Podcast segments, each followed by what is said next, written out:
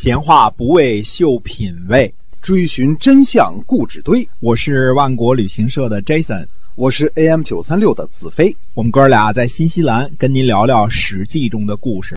好，各位听友，大家好，欢迎继续收听《史记》中的故事，是由新西兰万国旅行社的 Jason 为您讲的。我们简单的介绍一下万国旅行社，好吧？哎，是的，我们是一九这个九七年在新西兰成立的一家旅行社啊，专门做华人的旅游。现在呢，呃，南北岛是天天出团啊，那么一年三百六十五天，您什么时候想来都行。但是新西兰最好的季节呢是，呃，十一月份到三月份。对。当然，这个期间这个机票贵啊，这个。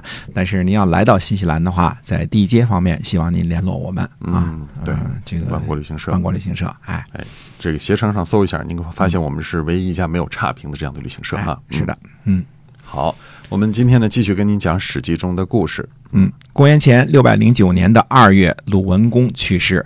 鲁国的占卜师啊，真的是厉害。他一共占卜了两件事啊。第一件事是齐懿公活不到秋天，第二件事是齐懿公是怎么死的。鲁文公看不到了。鲁文公占卜的这个时间呢是元月，鲁文公呢二月份就薨了。呃，这个第二件事先行应验了。为什么看不到？因为他先薨了啊。接着呢，再讲这个齐懿公。齐懿公在做公子的时候呢，和丙处这个。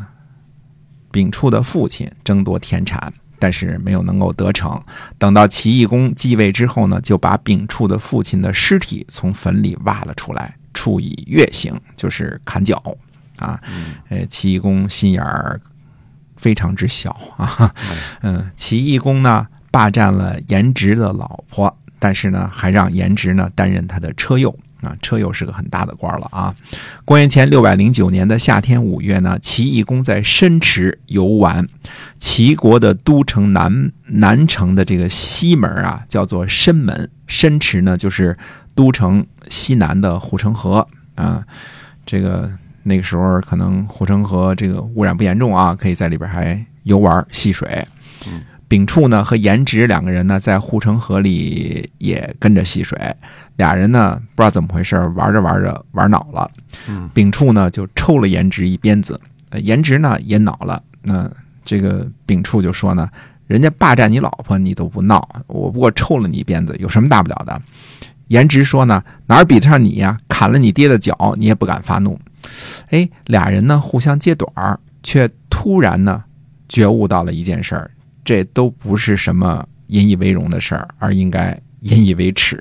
于是俩人呢，呃，也不闹了，呃，一起出动，嗯，就是就把齐懿公给杀了，把尸体呢藏在这个竹林当中，回去呢，呃，告祭了祖庙之后就逃走了。齐国人呢拥立了公子元为齐惠公。这位齐惠公呢，是齐懿公的哥哥，是齐桓公的年幼的少尉姬生的儿子。至此呢，呃，鲁国占卜师占卜的第一件事也应验了。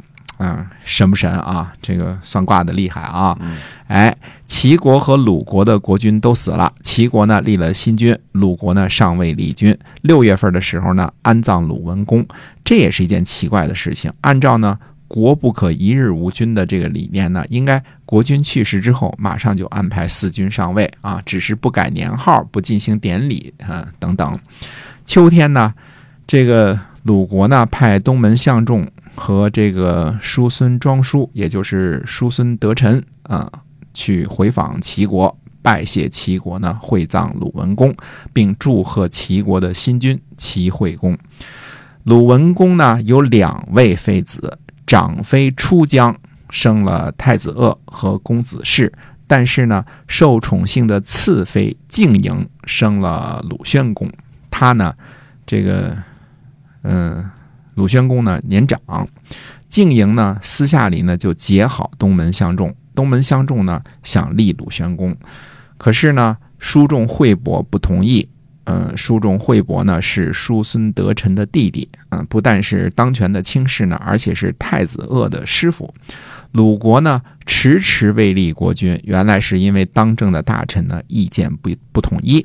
这其实呢，呃，也是不该发生的事儿。呃，太子鄂已经被先君明确立为太子了，就是合法的国君继承人嘛，对吧？呃，唯一可能产生争执的地方是呢，就是鲁宣公的这个年纪呢较长，不过呢，呃，出江是齐国的公主啊，记录为出江啊，那就是呃，这个姜就是姜姓的公主嘛。呃，史书上记载为长妃，应该就是正牌夫人。嗯那么立出江的儿子做太子，叫做立嫡不立庶。这个原则呢，是宗法制度的最高的原则，立嫡不立庶啊。而且这个原则呢，不久前呢，齐桓公霸主大人呢，向天下再一次重新重申了，对吧？呃，这个原则大家应该是都懂的。呃，尤其像鲁国这样这个周朝最高级别的公爵，肯定是更懂啊。东门相仲呢，私下里会见了齐惠公，私下里啊，请求什么呢？请求齐国支持鲁国，拥立鲁宣公。齐惠公呢，刚刚继位，希望结交鲁国，就同意了。冬天十月呢，东门相仲以太子鄂的名义呢，召见书仲惠伯。惠伯的宰呢叫公然误人，就不让他去，说去了呢必死无疑。书中惠伯说呢，说这是国君的命令，死了也是没什么问题的，啊。公然误人说呢，说如果是国君的命令，死了也就认了；如果不是国君的命令，那为什么要去送死呢？惠伯呢不听，就进宫了。东门相仲呢杀了书仲惠伯，把他埋在马粪之中，又杀了太子鄂和他的弟弟公子氏，立了鲁宣公。公然误人呢，护送着惠伯的家人逃跑去了蔡国。那么不久之后呢，鲁国呢又恢复了叔仲氏的封地，立了叔仲惠伯的儿子做家东，啊家督。叔仲氏呢算是叔孙氏的小宗，因为两家呢都源于这个叔牙的儿子公孙资。鲁文公的长妃呢出江，嗯、回了娘家齐国啊，再也没有返回鲁国，所以叫大归啊。嗯嗯，再也不回来了。呃，而且他的谥号呢是出疆，就是这个离开了这个嫁的这个国家啊。嗯临行前呢，出疆呢就这个哭着经过闹市，一边嚎哭呢，一边说：“天哪！中东门相中无道，杀敌立树。”闹市上的人呢就都哭了啊、这个确实这个事儿做的不怎么地道啊。嗯那么鲁国人呢，把出江又唤作哀姜，因为他这个在闹市上这个哭嚎嘛啊。嗯实际上鲁国有两位哀姜啊。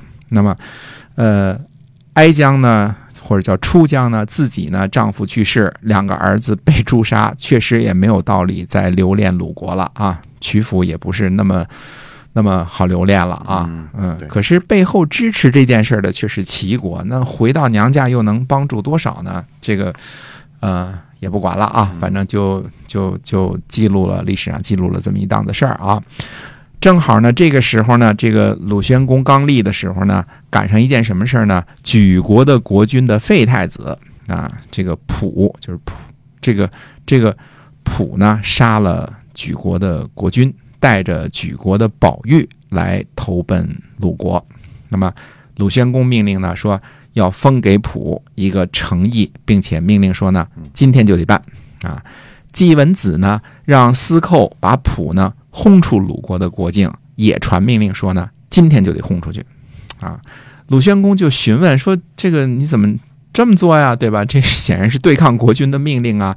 哎，季文子呢就让太史克引经据典，对答了长长的一大篇话，告诉鲁宣公，对于偷了其他国家东西来投奔的人，轰出去是对的，给封地是错的。虽说鲁宣公是错的啊，但是这个呃怎么说呢？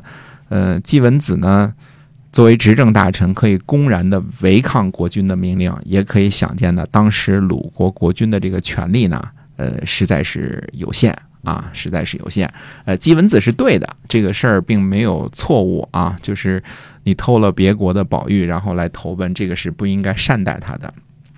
耐人寻味的是呢，季孙氏、叔孙氏和孟孙氏对于东门相中呢，公然诛杀大臣、杀敌立树，并没有做出激烈的反应。可见这个礼法什么的啊，对付这个没有什么实权的国君呢，还挺好用；但是对付拥有封地、拥有这个呃甲氏的这个强悍的东门氏呢，呃，就没那么简单了，哎。所以只能暂时妥协妥协了。对，哎，这就是政治。啊，妥协的艺术啊，妥协。哎，东门相仲呢，在第二年去齐国呢，替国君迎娶了齐国的公主，并且为了感谢齐国的支持呢，把鲁国的济水以西的田地送给了齐国啊，作为贿赂啊。那么，呃，今天呢，我们这段故事呢，先跟大家说到这儿，那么下回再跟大家接着说。好，我们下期再会。